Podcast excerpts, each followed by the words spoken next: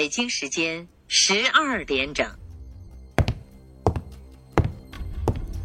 今夜，你是否因为失眠而辗转反侧？无聊的打开手机，一个人独自收听着电台。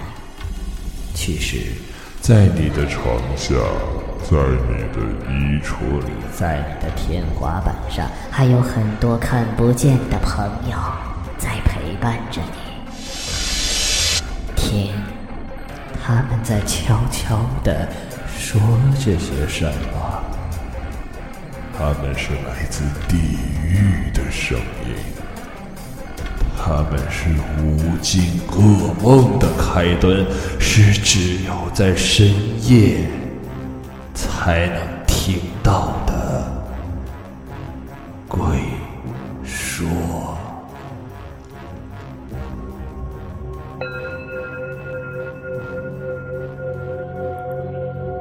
大家好，欢迎收听 v i v Radio 网络电台《鬼说》。今天的故事是阴阳眼的下集。学校，众所周知是灵异事件发生比较多的地方，因为学校的前身通常都是乱坟杂岗或者是战场。建立起学校后，因为童男童女多，人气自然就正邪。有那么几个学生，他们都是我的同学，是所有人眼中的不良学生，抽烟、泡吧、打架、喝酒。我一向对所有人都没有特别的是非观念，所以我对每个人在世上都是有存在理由的，不论好坏。所以我也很少关注别人的生活，在同学们眼中，我就成了一个不食人间烟火的大闷瓜。我这几个同学发生的故事。在那天午后的一个对话中，不良 A，名字不说比较好吧？你们知道阴阳眼是什么吗？是能看到鬼的。哎，你咋知道了？你有啊？鬼咋了？神我都见过。哎，不开玩笑的，我从一本书上看到怎么开眼的办法，你们敢不敢试试啊？听着这些无聊的都让人蛋疼的话题，我从来都是左耳朵进右耳朵出的。可是他们的对话却让我提起了兴趣，因为我知道人的阴阳眼通常都是天生或者是祖传的，很少有后期能开开的。因为阴阳眼天生或者祖传的话，虽然能看见鬼，经过很多种训练后，甚至能和鬼交流，但是鬼通常不会伤害这些人，也不会帮助。但没有阴阳眼的人，如果强行开眼的话，不会受到这个规则的保护，鬼。可以随便伤害那些妄想看到他们的人。我开始以为只是聊聊天儿，没想到他们真是闲得蛋疼，竟然约好了进行这个所谓的开眼实验。介绍一下他们开眼的方法，奉劝大家还是不要随便尝试，好奇心有时候很危险，所以你决定要尝试的话，麻烦你先看完下面的故事再考虑，这不是开玩笑。首先选一个阴气重的地方。像学校、停尸房、迪厅、酒吧等，然后裸露出胸膛，贴地面一段时间，这样男人胸中天生的八卦就会消失一段时间。然后蹲在地上，把事先准备好的泡着玫瑰树枝和乌鸦眼球的一盆小水放在屁股下面，双眼闭合，眼球向下瞄大约五分钟左右，把泡着桂树枝和乌鸦眼球的水取一点，抹在胸前肋骨的最下端。在肚子上面，中间有个明显的骨头，还有双眼皮，就可以在短时间内获得阴阳眼的功能。他们选择的地方就是学校后山一直没有开发起来的废楼区。听说那里以前是学生的住宅楼，因为学校资金不足，没钱返修，所以就废弃了。正好满足了这些家伙，经常在这里抽烟打架，把这里作为自己的基地使用。你们都准备好了吗？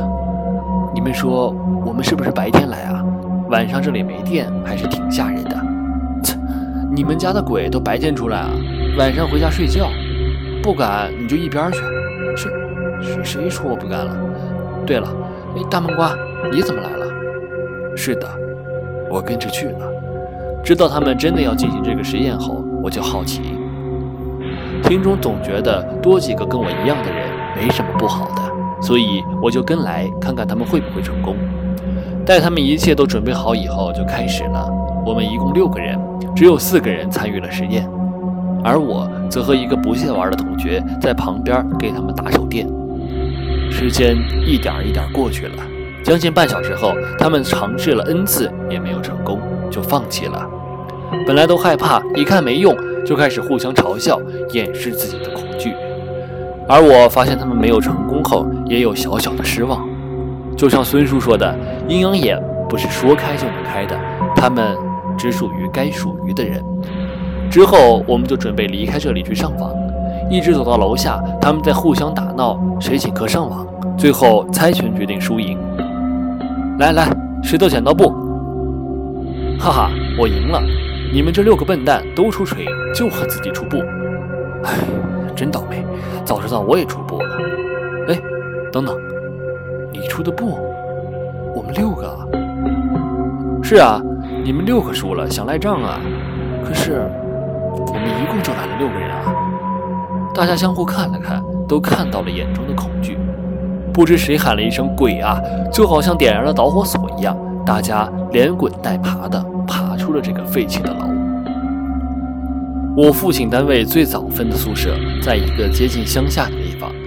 第一次到那里的印象，给人最深的就是村口的一棵大榕树，有三个人环抱那么粗，笔直挺拔，但树身上的花纹却诡异的像个人脸。因为那里太偏，所以基本没人住在那里。印象中只有父亲一个徒弟，因为是外地人来的，图节约就住在那里了。结果不久就出事儿了，人是死在榕树旁边的。警察判断是抢劫杀人，被立即击中后脑，当场死亡。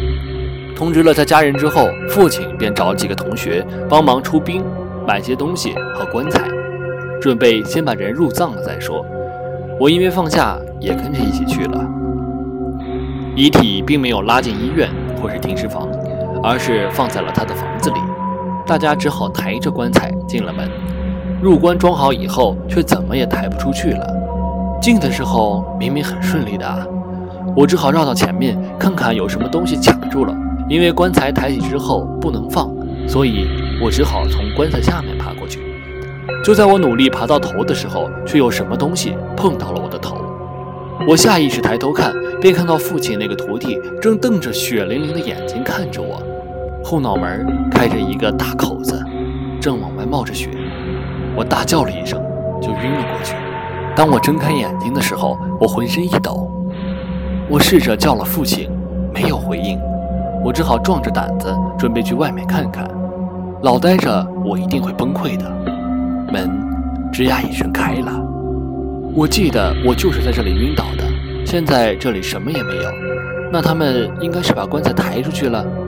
我走出院子，发现我们开来的车也不见了。有些弯曲的小道上，只有我一个人。我彻底懵了，这是怎么回事？就在我神经要崩溃的时候，我隐约的看到路上有光，而且那个光看来像手电筒发出的光。我高兴极了，努力的向那个光跑了过去，越来越近。就快到村口的时候，我看到了一个人，应该是个男人，正拿着手电筒向我这边走来，嘴里还叼着烟，似乎在哼歌。唉，终于看到人了，说不定。他可以把我送回家。哎，你好，我迷了路，请问？我一边问一边朝那个人走了过去。突然，我发现那个人后面跟着一个人，而且正举着一个铁棒，作势要砸下去了。哎，小心，你后面！那个人似乎没有听见，任由那个铁棒砸在了他的后脑勺上。我瘫坐在地上，无法相信自己刚看到的一切，一个生命就这么死在了我的眼前。那么脆弱不堪。凶手杀人之后，快速地在死者身上翻了起来，似乎很高兴自己的收获，脸上竟然带着微笑。我想跑，却怎么也跑不了，眼睁睁地看着凶手拿到钱包后，开始向村外走去。就在我后悔自身无用的时候，异变突生，那个凶手不知道为什么不走了，而是在原地开始挣扎，似乎在跟什么东西搏斗。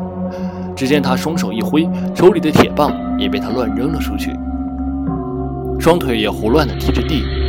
没过了多久，就见他脖子一歪，停止了动作。我看着一切的发生，心里纳闷的同时，也感到了一丝恐惧。我慢慢尝试站了起来，朝着凶手那边走了过去。路过被杀的男人的时候，我拼命地控制着没有低头看，慢慢挪到凶手那里，发现他已经死了，身上缠绕着许多树枝，脖子被粗壮的树枝活活地勒断了，舌头伸出来老长，手里还紧紧地攥着抢来的钱包。我正好看到了老榕树那张骇人的脸，面目狰狞，似乎在看着我笑。